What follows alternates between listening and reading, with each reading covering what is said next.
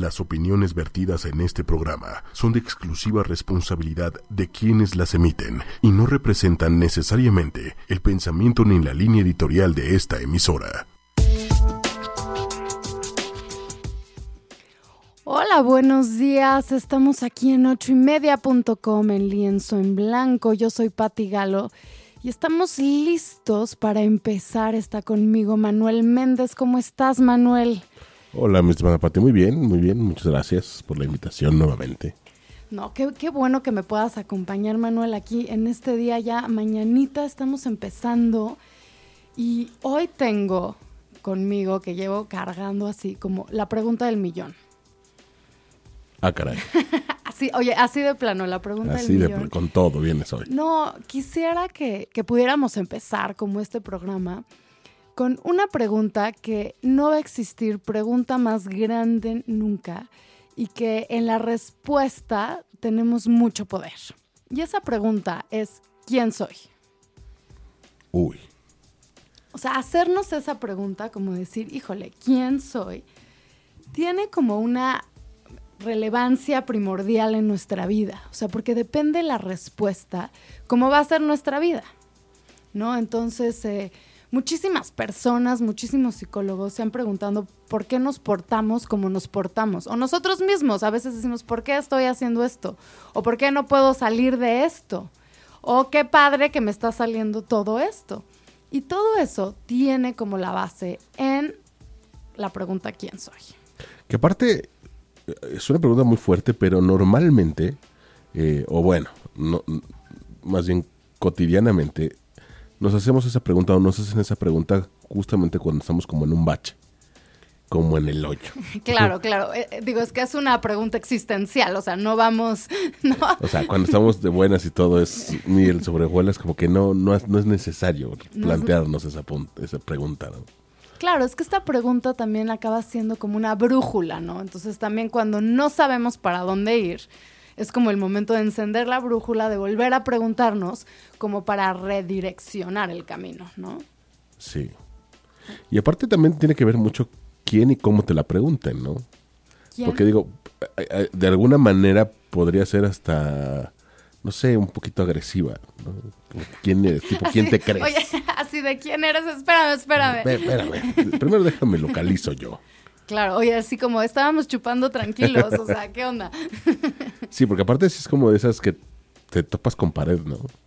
Te topas con pared. Te puede causar mucha ansiedad esta pregunta, ¿no? También Sí. como decir, híjole, ni me la preguntes porque no estoy segura de la respuesta. Ahorita no, gracias. Ahorita no, gracias, ¿no? Paso. Oye, como en el dominó. Exacto. Paso, ahí, ahí, ahí para la que sigue te la contesto. Pero fíjate, mira, podríamos partir para, con- para contestar esta pregunta y para ver las implicaciones de esta pregunta. Podríamos empezar por un concepto que es el concepto de autoimagen, ¿ok? Ok. Eh, digo, todos nos podemos preguntar, bueno, quiénes somos o qué aspecto tenemos o cuáles son nuestras fortalezas, cuáles son nuestros puntos débiles. Y la respuesta a todo esto acaba siendo la autoimagen. Es como una foto interna.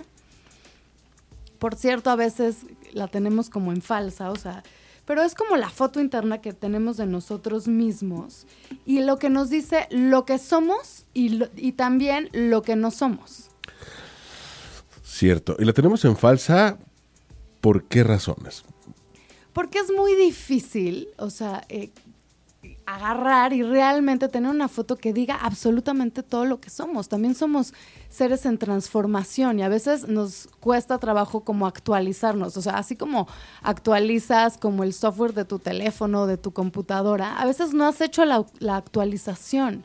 Y como estamos en constante movimiento, puede haber aspectos que son falsos, pero creemos que somos Creemos que somos. creemos que somos. Entonces, esa foto in- eh, interna, digo, algunos la tienen como bastante parecida, ¿no? Y otros de plano la tienen distorsionada. Mu- mucho sobrevalorada. Puede estar sobrevalorada, pero también puede estar como apachurrada, ¿no? Muy. Muy, y somos mucho más de lo que nos imaginamos. Que normalmente, creo, creo que como que el mexicano tiende a eso, ¿no? Claro, o sea, porque digo, ahorita estamos hablando de autoimagen, pero eh, justo vamos a acabar hablando de autoestima. Y bueno, es muy triste, pero se, se ha hablado que como pueblo mexicano, el pueblo mexicano es un pueblo con baja autoestima. Sí, en general sí. En general sí, que, esto ha ocasionado muchos problemas, ¿no? En el país y conforme vaya subiendo la autoestima del país también se van a ir como solucionando muchos de los problemas, ¿no? Que, que tenemos como país. Pero bueno, pues estábamos en la autoimagen y fíjate, la autoimagen puede tener como tres vertientes, tres caminos, ¿no? Es como, una parte es como nos vemos a nosotros mismos, otro es cómo nos ven las otras personas, porque también vamos cachando, así como cachamos pelotas, vamos cachando lo que nosotros dicen de nosotros. O sí, entonces también eso interviene en nuestra foto interna de lo que tenemos, ¿no? Si tenemos apuros que nos rodean y nos dicen que somos lo máximo, puede influenciar en esa foto. Pero también si tenemos, estamos rodeados de personas que nos están devaluando, pues también va a afectar nuestra foto interna, ¿no? Que ahí tiene mucho que ver también nuestra propia objetividad, ¿no? Como para, porque obviamente, bueno, depende cómo estemos, justamente como con esa autoestima, donde todos esos comentarios que puedan llegarnos eh, a favor o en contra van a, tener este e, ese peso, ¿no? Sobre nosotros. Claro. Y, por otro lado también está como un poco, Méndez, lo oculto, porque, o sea, por un lado nuestra foto, o sea, primer elemento, lo que nosotros creemos de nosotros, lo que nosotros, lo que los otros nos dicen, pero también hay una parte que es lo que creemos que creen de nosotros. Hijo, sí, esa es muy pesada. No, esa es muy pesada, pero siempre la tenemos y siempre, o sea, estamos como generando esta idea de qué creen los demás de los otros, aunque no me lo digan. Ajá. Y la otra, ¿qué pasa, por ejemplo? Digo, ya esto ya es como también distorsionando un poquito, pero termina pesando mucho en el rol de las personas cuando alguien te dice o, te da algún punto de cómo eres y resulta que te está dando una cara, pero cuando no te está viendo, escuchas algún comentario totalmente contrario al que te dice, ¿no? como que es más aplastante ese comentario. Por supuesto, o sea, y entonces digo, y ahí también entra como todo un elemento donde te sientes traicionado y donde justamente cuestiona mucho más tu autoimagen. Porque si alguien te dice una cosa de cara y luego se lo dice a otro, pues ya lo sabías de cara, ¿no? Y entonces por lo menos sabes que estás lidiando con alguien honesto. Pero cuando es de otra manera, te cuestiona mucho más tu autoimagen y tu valor, ¿no? Entonces, claro que eso es mucho, mucho más duro. Pero bueno, la, autoimagen acaba siendo nuestra foto interna, acaba siendo todo lo que decimos que somos desde nuestras características hasta también nuestra parte física, ¿no? O sea, nos tenemos escaneados y todos tenemos una autoimagen. Ahora, la autoestima se va formando a partir de la autoimagen. Ok. O sea, necesitamos esa autoimagen para ir formando la autoestima. Pero la autoestima ya tiene un juicio de valor. O sea, todo eso que somos, toda esa foto que pusimos en nuestra autoimagen, ahora, cuando ya estamos hablando de autoestima, estamos diciendo si eso que somos es como bueno o malo, es como valioso o no valioso, es como que nos dice si puedo o no puedo. Entonces ya le estamos dando un juicio. Híjole. ¿no? Porque yo puedo tener así mi escaneo, ¿no? De, y entonces desde físicamente soy alto, soy chaparro, soy gordo, soy flaco, lo que empiezo a ver de los demás, soy buena gente, soy mala gente, soy hábil en esto, no soy hábil en esto, o sea, todas las características. Pero ya a nivel de autoestima es si digo si eso está padre o no está padre. Y así es como realmente acabamos teniendo la medición de lo que nos creemos capaces y de lo que no nos creemos capaces. Que en ese sentido, obviamente, como juicio y demás, aunque lo hagamos de nosotros mismos, tiene implícito también, por ejemplo, tu, tu grado de cultura, tu grado de... O sea, vienen implícitas muchas cosas de uno mismo, ¿no? Donde vas creando tu etiqueta. Exactamente, ya acabas de decir, le acabas de dar en el clavo, Méndez. O sea, una de las palabras más importantes es etiqueta, porque al fin y al cabo la autoimagen son miles de etiquetas. Unas te las pusiste tú mismo, otras te las pusieron los demás, otras también te las, te las puso tu misma comunidad, cultura, sociedad. ¿no? Que si te vas a otra sociedad te van a poner otras etiquetas totalmente distintas, o sea, porque también depende en qué círculo te mueves las etiquetas, ¿no? O sea, lo que, lo que van a ver de ti, pero más que nada si eso tiene un juicio de valor positivo o negativo.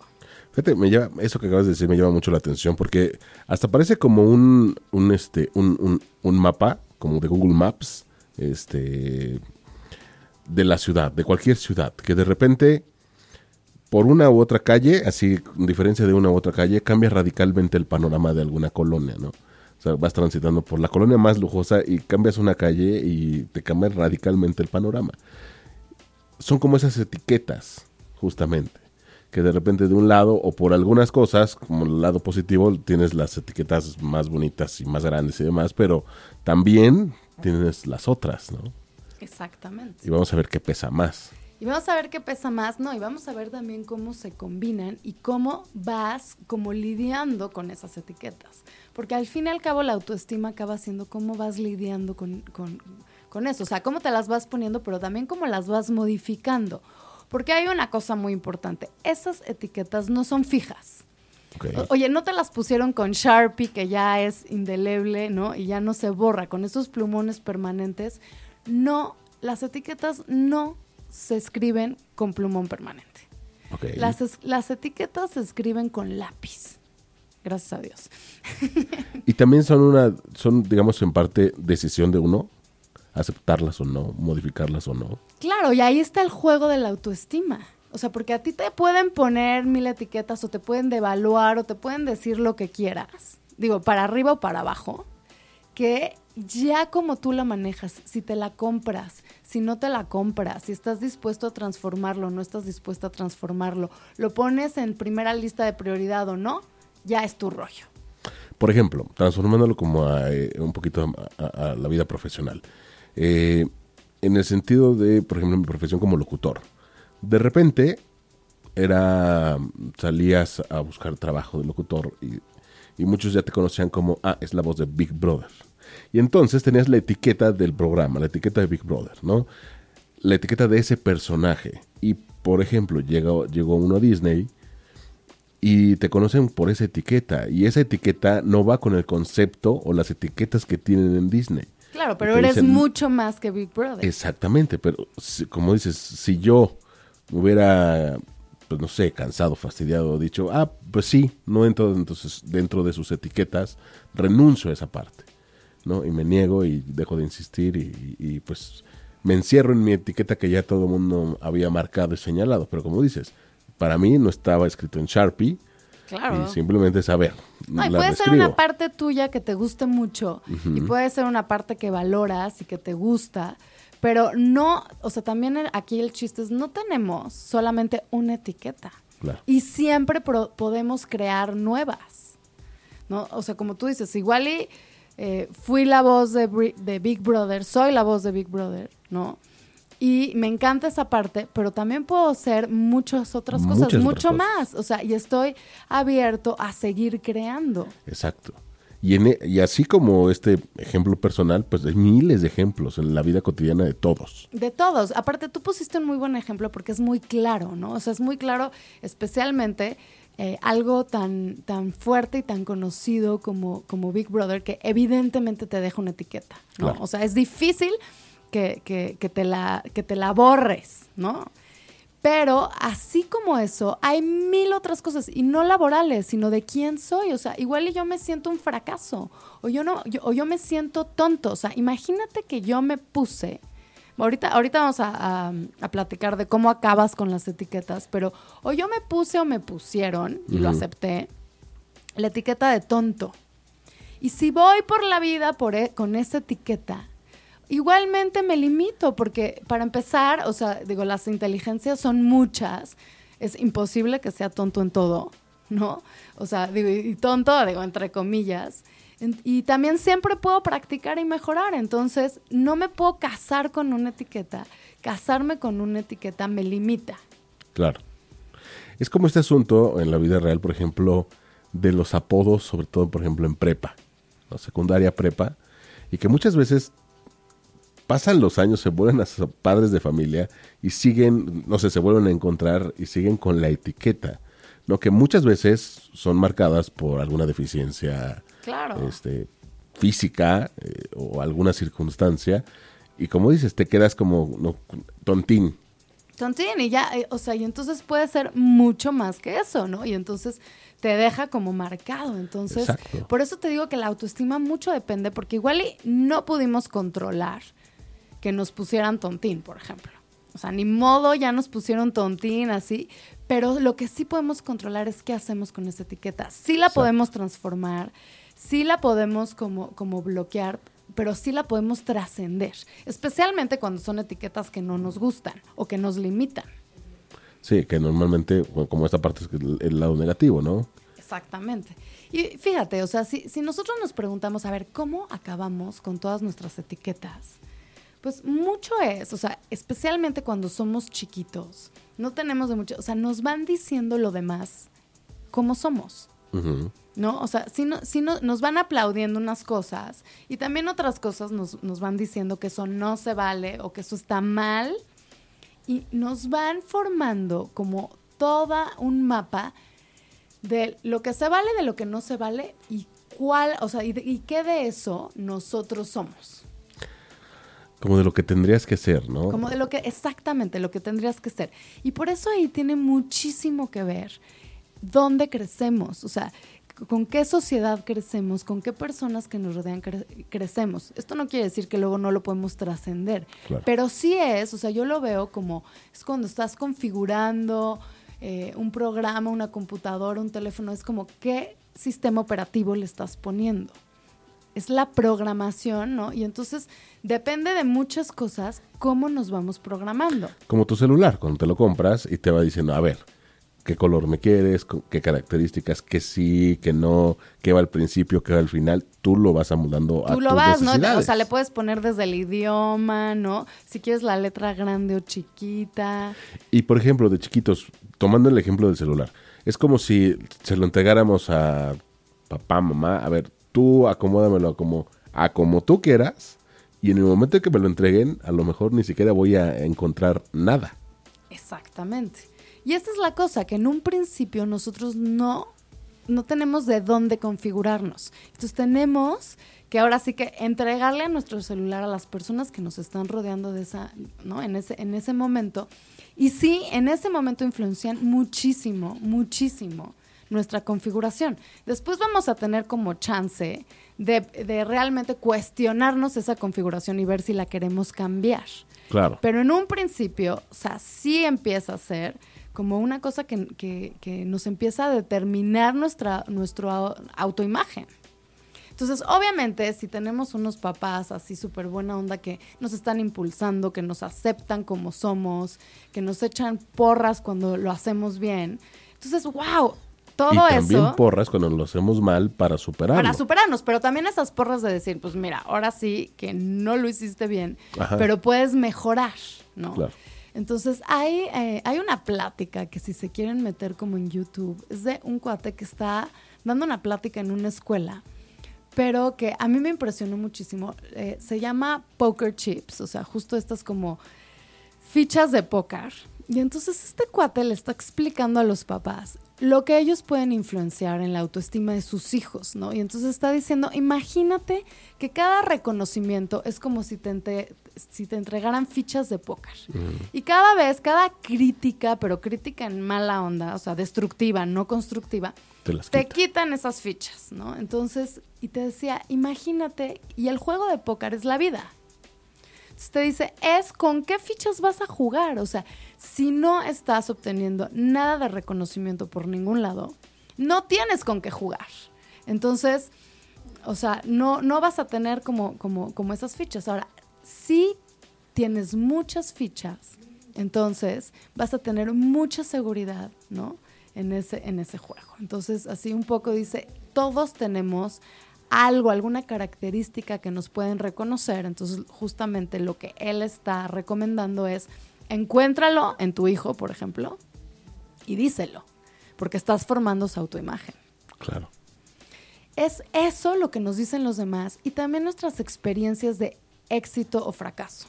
O sea, muchas veces también en la escuela, o sea, todo lo que vamos viviendo de también nos va diciendo, híjole, no sirvo para esto, sí sirvo para esto. Y también eh, pues, va como moldeando nuestra autoimagen. Entonces también por eso se recomienda que a los niños sí se les permita como desarrollar y tener todo un espacio en áreas que son buenos, porque eso te da como una experiencia de, de éxito, ¿no? Es como eh, dejarlos explorar este, al 100% sus áreas de oportunidad. Si le gusta pintar, órale, a ver, ¿no? Eh, claro, porque igual eres pésimo en matemáticas, por decirte una cosa, ¿no? Entonces vas a la escuela y dices, híjole, pues así que diga, o sea, no, pues no, no, no soy muy bueno, ¿no? Pero imagínate que eres increíble en música. Si no tienes el área para explorar toda esta parte musical, entonces nada más te quedas con la experiencia, un poco entre de fracaso, de no soy tan bueno, y no vives la de mucho éxito y, también la de decir, wow, yo soy de, aquí soy. Claro. Ahora, ahora, esto que acabas de mencionar es bien importante y me surgió como una situación. ¿Qué pasa con ese niño que, como dices, tiene una virtud nata de la música y lo hace muy bien, con muy poco conocimiento, de, forma, natural, pero para matemáticas es pésimo, ¿no? Pero como es malo, entonces los, papás lo regañan y le dicen, hasta que no mejores matemáticas, olvídate de la música. No, lo matas. O sea, le, estás, le estás dando una autoimagen súper negativa. O sea, yo por eso alguna vez que tuve una cita en una escuela que igual decían, el niño que se porta mal lo dejamos sin recreo. No, please, déjalo tener una experiencia de, o sea, de otra cosa. No, no puedes coartar justo donde es bueno, porque le estás quitando la única fuente de una autoimagen positiva, fuerte, entonces, no te sirve de nada. O sea, no va a mejorar matemáticas por eso y le estás quitando lo que sí le está dando toda esta seguridad y confianza. O a lo mejor sí va a mejorar matemáticas, pero muy forzado porque pues, prácticamente se va a volver un actor que se lo aprende de memoria. Con un, pero con un precio muy alto. Muy alto. O sea, con un precio muy alto que no vale la pena y que al final de la vida, o sea, la vida te lo va a acabar cobrando en autoestima. Sí, no, claro. Sí, al ratito va a ser una persona frustrada, una persona que no sabe justamente cambiar este, estas eh, etiquetas y no sabe cómo mejorar justamente la autoestima. Exactamente. Y realmente, Méndez, la autoestima acaba influenciando todo lo que hacemos y acaba determinando nuestro comportamiento. Nos acaba diciendo a lo que nos atrevemos y a lo que no nos atrevemos. ¿No? Nos acaba influenciando lo que pensamos, lo que sentimos, lo que decidimos, lo que actuamos. Entonces, si nos ponemos a verlo así, yo sí le invertiría un cuidado, ¿no? A cómo está nuestra autoestima. Yo sí le invertiría como el analizar y el preguntarme qué etiquetas tengo, porque realmente es lo que nos va a determinar. Por supuesto que lo podemos cambiar, pero hoy, con la autoestima que te despertaste, ¿no? Y esto se ve en nuestro diálogo interno, lo que nos decimos. Esto va a terminar lo que vas a hacer y lo que no vas a hacer en el día. Ok. Está, eh, está difícil esa tarea. sí, sí, sí está difícil, pero creo que tiene un impacto enorme. Sí, claro. Entonces, no preguntárnoslas, o sea, nos estamos yendo, o sea, igual se nos está yendo la vida con unas etiquetas que no queremos que chance no las pusieron por ahí a lo largo del camino y que sí las podemos modificar y sí podemos ser quien queremos ser. Porque aparte, día a día vamos tomando decisiones, aunque sean muy chiquititas, pero todas esas decisiones en su conjunto van formando nuestro camino. Totalmente. Y si estamos avanzando sobre esas decisiones basadas en etiquetas que no nos hemos preguntado si nos corresponden, si las queremos, si es lo, de verdad lo que somos, entonces, justamente estamos trazando un camino totalmente falso. Totalmente falso. Y luego tenemos así como estas cosas de los que nos arrepentimos, ¿no? O, muchos hubieras. ¿Qué hubiera pasado si me hubiera atrevido? ¿Qué hubiera, no? Entonces, los hubieras no se valen en una vida tan corta que tenemos, que se nos va y que las oportunidades sí van pasando. Sí.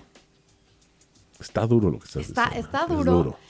Y fíjate, a, mí me encanta, hay unos autores, unos psicólogos, especialmente los, los humanistas, que ven esta parte de autoestima positiva, o sea, el que nosotros realmente estemos anclados a todas nuestras partes positivas y estemos anclados, deja tú aunque no seas nada especial, o sea, que eres especial por el simple hecho de haber nacido, por el simple hecho de estar respirando y porque todos en serio traemos un regalo, todos tenemos un don, sea cual sea.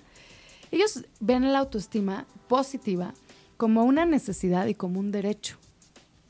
Entonces, justo, eh, por ejemplo, Rogers, que era un gran humanista, o sea, él agarra y pone como, como un axioma, o sea, y de ahí parte como toda la psicoterapia humanista parte de este axioma. Y este axioma nos dice que todo ser humano, sin excepción, por el mero hecho de serlo, es digno de respeto incondicional de los demás y de sí mismo y merece estimarse a sí mismo y que se le estime. O sea, eso es lo que cree Rogers. De ahí parte su, su, terapia y entonces nos dice la importancia, en serio, de realmente valorarnos. Sí, sí, sí, sí, es que si no nos valoramos simplemente no se puede, no nos podemos mover, no nos deberíamos de mover si no nos valoramos como, como se debe. Claro, porque te digo que realmente la autoestima es lo que va influenciando todo lo que hacemos, ¿no? Entonces, o sea, realmente las personas con una autoestima positiva traen muchísimo poder, muchísimo punch, porque se van a atrever a hacer las cosas, van a aprender de sus errores y van a ir con confianza por la vida. Es muy diferente ir por confianza con la vida que ir con inseguridad en la vida. Y, y aunándolo un poquito con el programa pasado, este, y, hablando también, por ejemplo, de las herramientas que les das a tus hijos, esta es muy importante, ¿no? O sea, aunado a esta parte de, por ejemplo, superar la frustración, y, eh, eh, la resiliencia y demás, justamente esta parte de darle el arma de saber ubicarlos en su autoestima. Claro, o sea, también, o sea, creo que como papás, o sea, si les entregamos como estas habilidades que necesitamos, que ahorita vamos a hablar de ellas, para ir como realmente puliendo nuestra autoestima y puliéndonos a nosotros mismos. O sea, le estás dejando como la mayor herencia. ¿No? Así no les dejes un peso, digo, hablando de herencias, ¿no? Así no, o sea, eso les das el poder absoluto para que se puedan mover en el mundo y van a poder conseguir lo que necesiten del mundo. Porque realmente, primero que nada, van a creer en ellos mismos, se van a creer capaces y entonces ya con eso se mueven y consiguen y, van a tocar las puertas que necesitan eh, tocar. Y no digo que no sea difícil o que no se vayan a frustrar, pero justo tienen la herramienta que necesitas para hacer absolutamente todas esas acciones. Aquí sí realmente los enseñas a pescar. Exactamente a pescar y casi casi a crear otros alimentos, ¿no? O sea, si no hay peces, se les va a ocurrir, se les va a ocurrir qué otra cosa comer. Entonces va como más allá que pescar. O sea, a realmente em, sentirse autodeterminados. O sea, que esto quiere decir que ellos son los dueños de todas sus acciones y que nada los puede parar, ¿no? Si algo se cierra una puerta, pues abren otra. Sí, tal cual tal cual, ¿no? Y ahora, eh, es importante decir que no es como que estemos en esta actitud el 100% del tiempo. ¿No? O sea, no es así como de, ah, yo tengo una alta autoestima y todo el tiempo estoy bien y todo el tiempo creo en mí mismo. Y no, o sea, por supuesto que tenemos que entender que esta parte está dada por un diálogo interno. O sea, tenemos esta voz, nos escuchamos a nosotros mismos y esta voz nos va diciendo, o sea, hay pensamientos positivos y pensamientos negativos, y todo esto nos va diciendo, eh, y a veces esa voz es negativa. O sea, y a veces nos dice, lo hiciste muy mal, y a veces es, estoy decepcionado de ti, y a veces nos juzga, pero no por eso no quiere decir que no lo podemos manejar. O sea, podemos manejar esa voz, y ahora sí que tú, Méndez, me vas a entender, tú que sabes manejar todo esto eh, que, es el radio y los volúmenes y todo, a veces va a existir esa voz negativa, pero tenemos que bajarle el volumen, ¿no? Meterle como ese fade y subir el volumen a esta parte donde no nos juzgamos tanto. O sea, acaba siendo que tenemos que ser como buenas gentes con nosotros, al juzgarnos. Sí. Ahí está la clave. Sí, literalmente como en el mundo de la locución, pues de repente es lo que les digo, por ejemplo, a, a alumnos que entran, diario hacemos locución, ¿no? Y para cada circunstancia tenemos un tono de voz. Claro. ¿No? Si estás con la chica que te gusta, ay, eres como todo amable, todo buena onda. Si estás con alguien que te cae muy mal, seco, cortante, te cambia el tono, la Por modulación, supuesto. el volumen. Lo mismo sucede cuando te hablas a ti mismo. Exactamente. Entonces, eh, y fíjate que somos mucho más negativos a veces de lo que nos imaginamos, ¿no? O sea, que realmente si nosotros nos hablara, o sea, le habláramos a otra persona como nos hablamos a nosotros mismos, o sea, a veces somos súper ojetes con nosotros mismos. Los Y nos- peores. los peores, y nos decimos unas cosas, o sea, pero tan, tan, tan eh, horribles, ¿no? Que, que, pues realmente no nos va a ayudar absolutamente, ¿no? Como, como a nada. Entonces, fíjate, lo que pasa es que según lo que nos fueron diciendo nuestros papás o nuestros cuidadores o todas esas figuras de nuestra infancia, nosotros fuimos mol- moldeando lo que es nuestro diálogo interno. Esas voces que nos van a estar hablando, esas voces que nos van a estar diciendo, son nuestro diálogo interno ya como que se quedan ahí como con esa forma, con ese estilo. Y a veces ese estilo es, como decimos, súper mala onda. Y entonces esa, en esos momentos es cuando hay que bajarle el volumen y subirle como a esta parte positiva donde somos más buena onda con nosotros. Ahora, te voy a decir como algo que me han dicho, o sea, justo cuando empezamos a hablar de, a ver, súbele el volumen, bájale el volumen, ¿no? Y entonces hay personas que te dicen, no, no, no, espérate. O sea, me da muchísimo nervio, muchísimo miedo bajarle el volumen a esa voz que me va diciendo por dónde, porque no me quiero volver un mediocre. Ay, ay, ay. Sí. Pero, híjole, si es una línea también bien delgadita. Sí, pero te voy a decir, o sea, yo sí haría una distinción. O sea, una cosa es que no te critiques y otra cosa es que, o sea, te puedes exigir Ajá. Sin lastimarte. O sea, es un poco como a veces hacemos con los hijos. A los hijos los corregimos, pero una cosa es corregirlos y guiarlos a un buen camino y otra cosa es aplastarlos. Sí. Entonces es exactamente lo mismo con nosotros. O sea, podemos tener esa, esa voz, pero una cosa es que sea una voz en serio aplastante y, y crítica y, o sea, muy mala onda, y otra nada más es una voz que nos guía a mejorar. Y es muy distinto. Entonces yo sí le pondría a todo mundo a que revisara, o sea, esto es lo primero que podemos hacer si lo que queremos es trabajar en nuestra autoestima. O sea, lo que podemos hacer es revisar nuestro diálogo interno. Si grabáramos, ahora, así- ahora sí que como en un podcast, si grabáramos absolutamente todo lo que estamos diciendo, diciéndonos a nosotros mismos, híjole, ¿cómo se escucharía? ¿Qué tono de voz tiene? ¿Qué mensajes nos damos?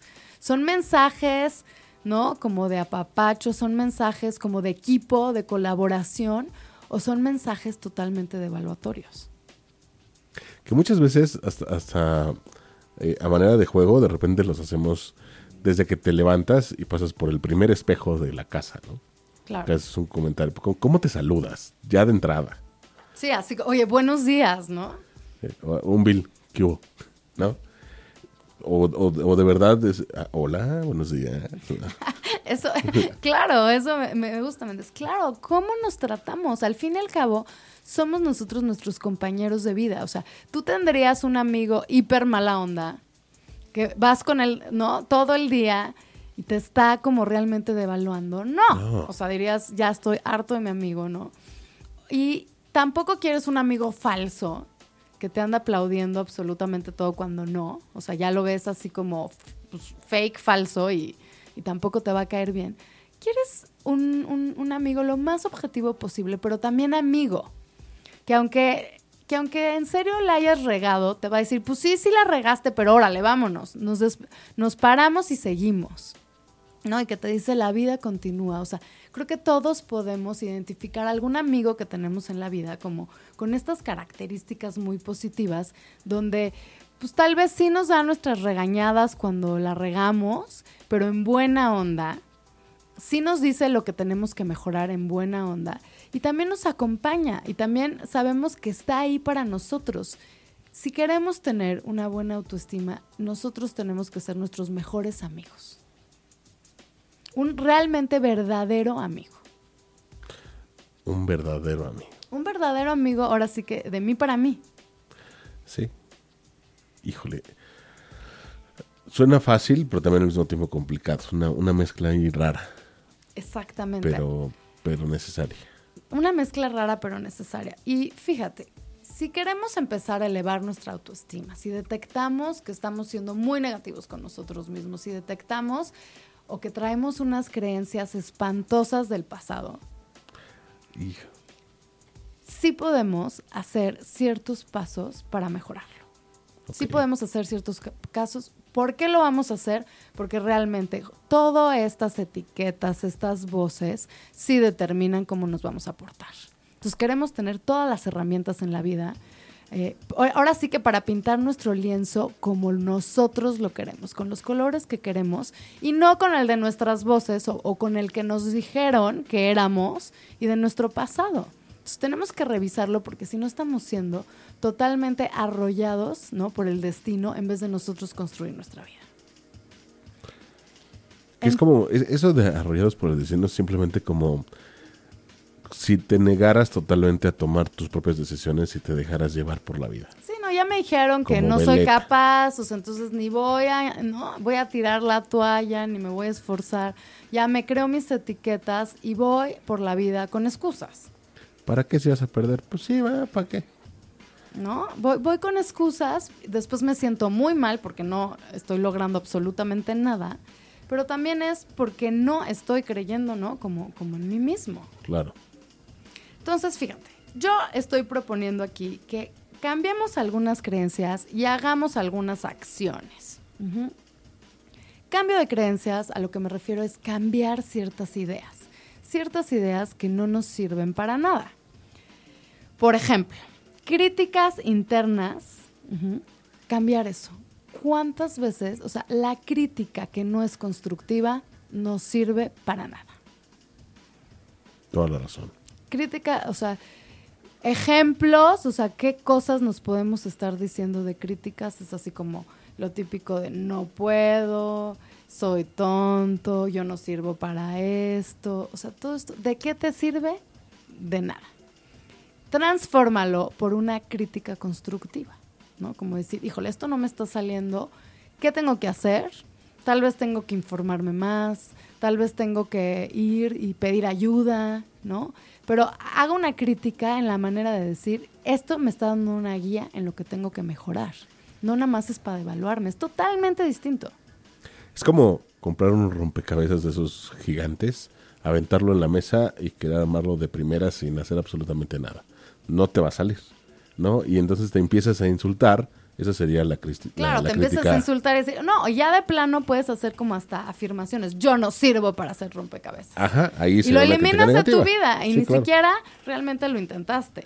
Con lo contrario sería, a ver, vamos a organizarnos, vamos a, a, a lo mejor a estructurar por colores, por zonas, a crear un plan de trabajo. Un plan de trabajo. Y también le puedes, o sea, preguntar a alguien, A alguien. que sí arma rompecabezas. Oye, ¿cómo le haces? ¿Cuál sería un buen inicio? No, dame unos tips. Entonces, ah, ok, bueno, ya tengo unos tips. Me puedo meter a investigar, o sea, más, oye, con la red. O sea, hay todos los videos del mundo de YouTube, o sea, casi, casi de cómo armar rompecabezas. Te apuesto lo que quieras. Que va a salir algo. que va a salir algo, ¿no? Y el expert, así el de, de rompecabezas, te va a dar unos súper buenos tips. Entonces vas a agarrar y vas a...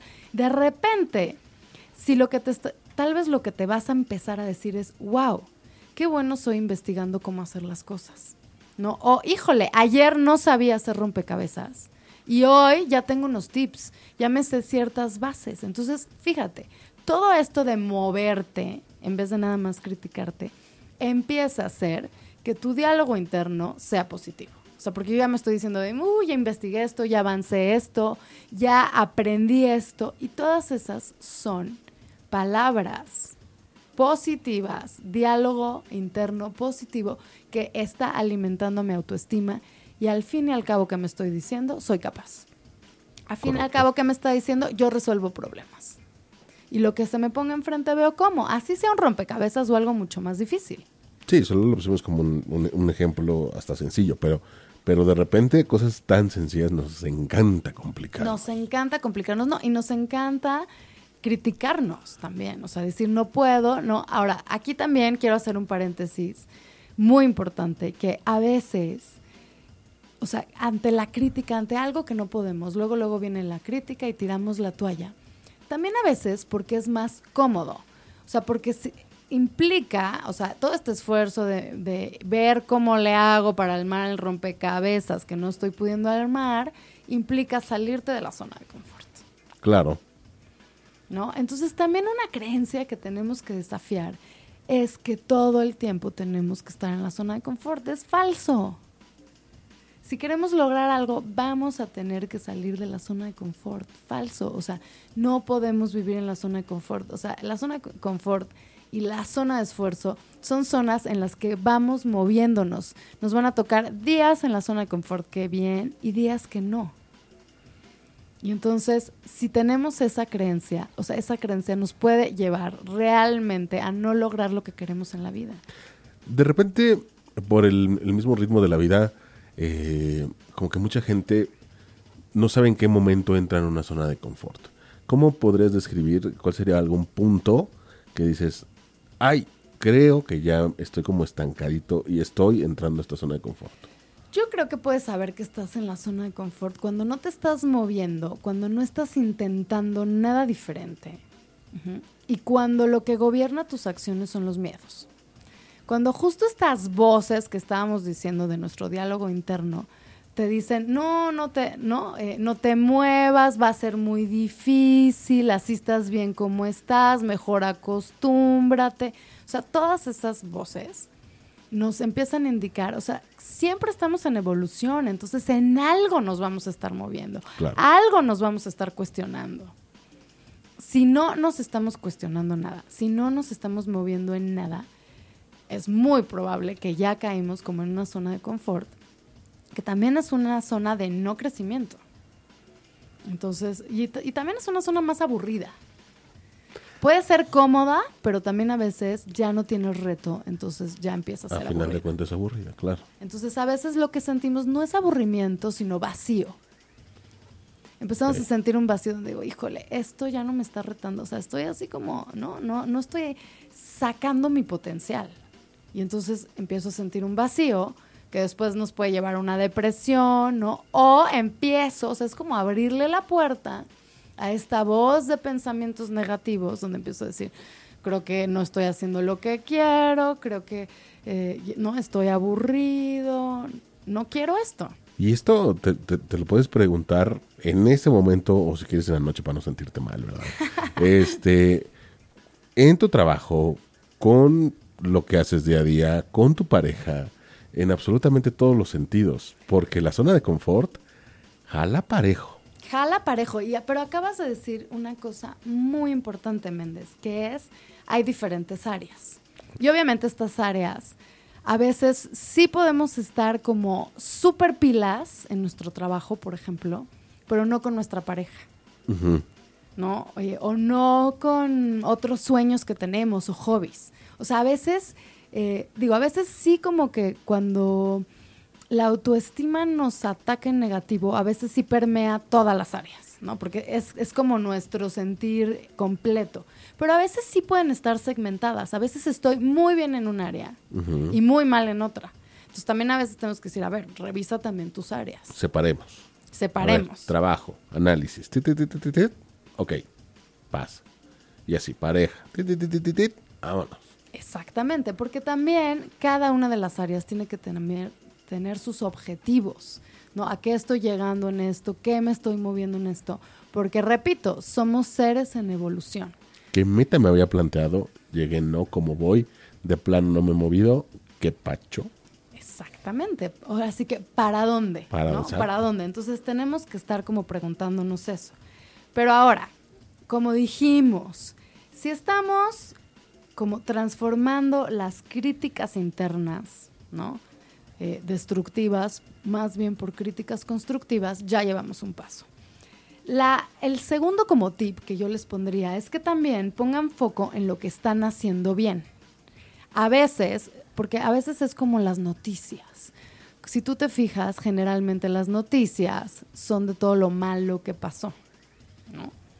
Y a, veces nosotros así estamos con nuestra propia vida, nos estamos fijando en todo lo malo, pero se nos olvida voltear a ver todo lo bueno.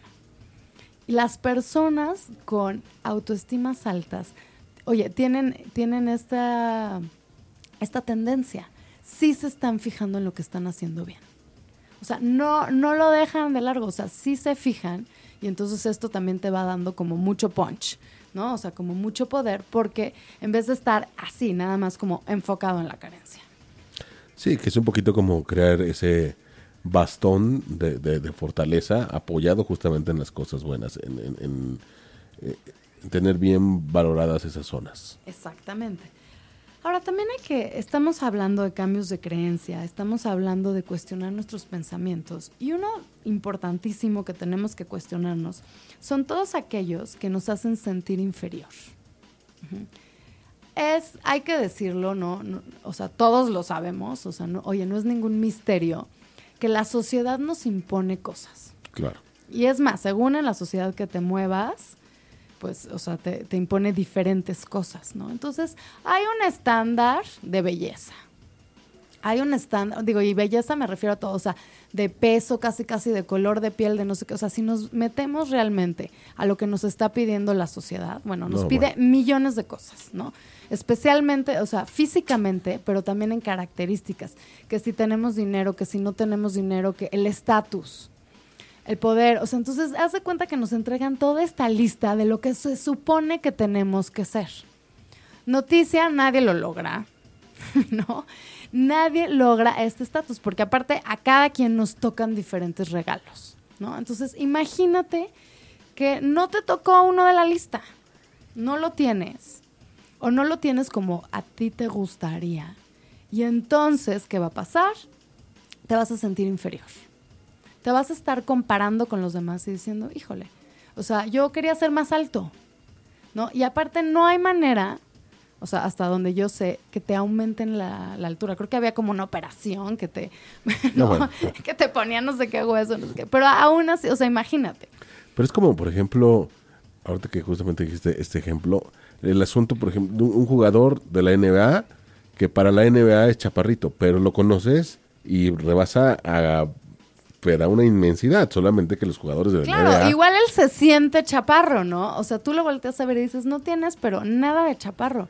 Pero él, como su cultura le está pidiendo medir no sé cuánto. Dos diez. Él, él se va a sentir inferior. Claro. O sea, digo, al menos que trabaje en esto y diga, a ver, no fui, o sea, no tengo más altura, pero sí la muevo. Lo voy a intentar. O sea, a pesar de esto, o de plano decir, no es para mí, me voy a otra área, o sea, y, no, y ¿cómo se llama? No me voy a como insistir en una cosa, ¿no? Donde tengo mil otras cualidades. Claro. Cualquiera de los dos. Y también se vale como intentarlo y decir, ¿sabes qué? Esta característica siempre no importó. Y por eso a mí me encanta ver, o sea, personas que se atrevieron a desafiar todo esto. Ya sabes, como estos modelos que son como extra large, ¿no? Y que pueden ser bellísimas, sexys, así. Y dijeron, a ver, yo no me voy a casar con este modelo anoréxico, ¿no? O sea, de, y entonces agarrar y decir, ok, mi constitución no es de, no, oye, de palo, así, de, de flaca, por ejemplo, de todas maneras. O sea, eh, es también quien soy y tengo mil otras cualidades y no lo voy a, no, no me voy a comprar lo que me está pidiendo la sociedad. Claro. No, hay gente que se siente mal por no tener un coche. O tener un coche chiquito cuando quieren una camioneta. Exactamente. Entonces siempre, mira, lo mucho se vuelve poco con solo desear un poco más. O sea, y a veces es estar en una comparación. Al fin y al cabo, tenemos que recordarnos que esto fue algo impuesto por la sociedad, que pocas veces tiene valor tenemos que enfocarnos en realmente nuestros regalos. Todos tenemos regalos. Entonces, qué triste estar obsesionados por una cosa que igual no es nuestro regalo, en vez de estar enfocados en explotar nuestro regalo, ¿no?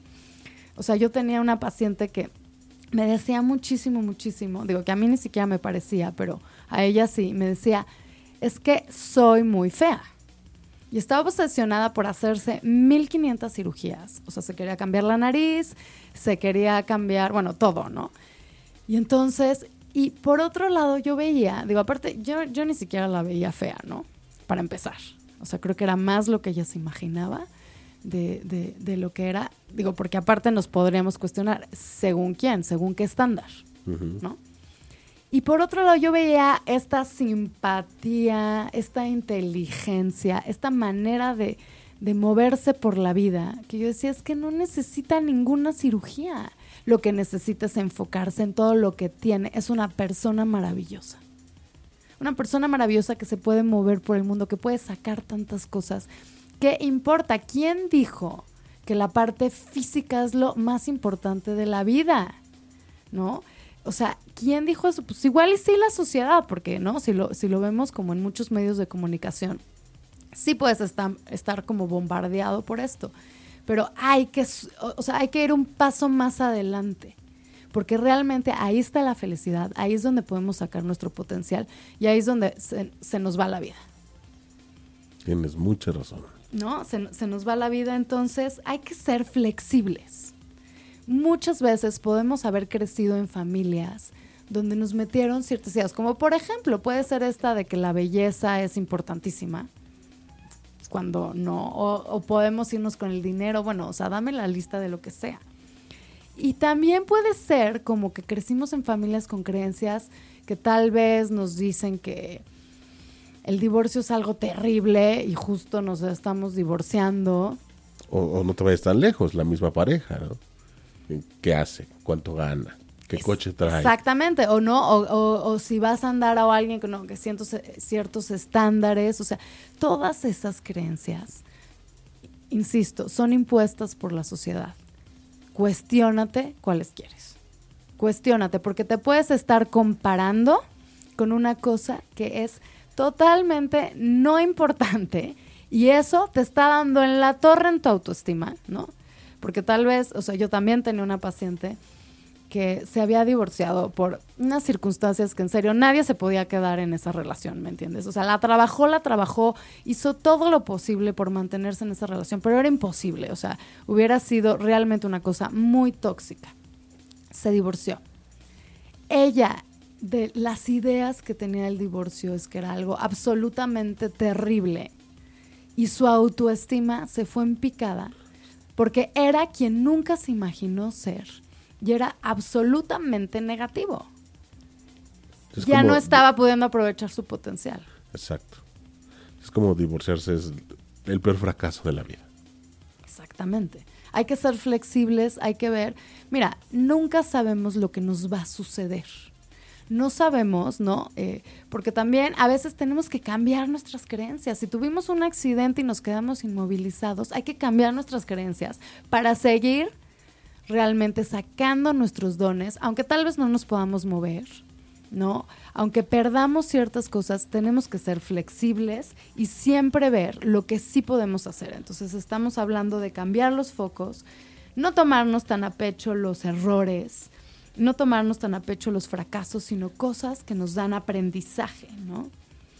Entonces es cuestionar realmente las creencias, o sea, no se vayan ciegamente a creer ni lo que les dijeron sus papás. Digo, también hay mil cosas increíbles que les pudieron haber dicho sus papás. A veces, o sea, hay unos papás increíbles que te dan unas ideas que te hacen invencible, pero a veces no, no importa, tú siempre te lo puedes cuestionar. ¿No? O sea, porque también otra persona me decía, yo ya valí. O sea, a mí me dijeron miles de cosas, yo ya soy súper cuadrada, mi personalidad es súper cuadrada, yo ya valí. No es cierto. Al menos, digo, al menos que eso es lo que tú decidas. Ella lo había decidido en ese momento, para ella ya había valido. Y sí, o sea, por su decisión, estaba en el hoyo. Claro, así hay una frase de Henry Ford que dice, eh, si crees que no puedes, estás en lo cierto. Si crees que sí puedes, también estás en lo cierto. Claro. ¿no? O sea, es, es de creer, porque así funciona la autoestima. Si crees que puedes, te atreves y lo haces, y si te sale algo mal, pues practicas y lo mejoras, y entonces acabas pudiendo. Si crees que no puedes, pues ni siquiera lo, lo, lo, intentas, entonces pues tampoco lo vas a lograr. Entonces, a mí se me hace sabiduría así, oro molido. Esa frase de Henry Ford es absolutamente cierta cualquier cosa. O sea, tal vez también tenemos que ser como realistas. y tener expectativas realistas, pero cualquier cosa que nos propongamos, sí la podemos lograr si hacemos como pasos chicos, pero es creer en nosotros mismos. La única manera de creer en nosotros mismos, que eso exactamente es lo que es la autoestima, es creérnoslas, es decírnoslos. Si no, ya no, ni siquiera lo vamos a intentar. Sí, toda la razón del mundo. Entonces, eh, digo, yo aquí también Miriam Méndez, si queremos lograr algo, hay que establecer metas. Después vamos a hacer un podcast de metas, eh, oye, que le tengo muchísimas ganas porque es importantísimo. Lo que quieras lograr. Por, primer paso, autoestima, creer que lo puedes lograr. Pero segundo paso, establecerte una meta, porque no solo porque crees que lo puedes lograr, lo vas a lograr. O sea, también tienes que hacer un plan de acción, ¿no? Entonces, por eso es lo que dicen de que una meta sin un plan solo es un deseo. Y también si me quedo ahí. Entonces, realmente se me regresa, o sea, ahorita que estamos hablando de autoestima, sí, yo sí puedo, no sé qué, claro que no lo hago, entonces luego se me regresa y mi voz interna me va a decir, ¿ves? Te dije que no podías. Y ahí no es una cuestión de que no podías, es una cuestión de que nunca hice un plan para llevarlo a cabo y entonces las cosas tampoco caen del cielo y tampoco mágicamente se aparecen adelante de nosotros. Hay que trabajarlas. Entonces, eh, esos serían como los cambios en acciones.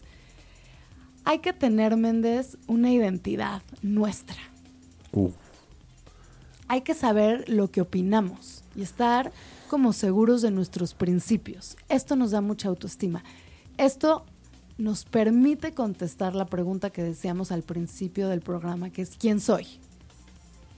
O sea, también a lo largo de la vida, digo, siempre se puede cambiar esto si consideramos que no nos está funcionando o obtenemos una información a la que queremos cambiar, que creemos que es mejor.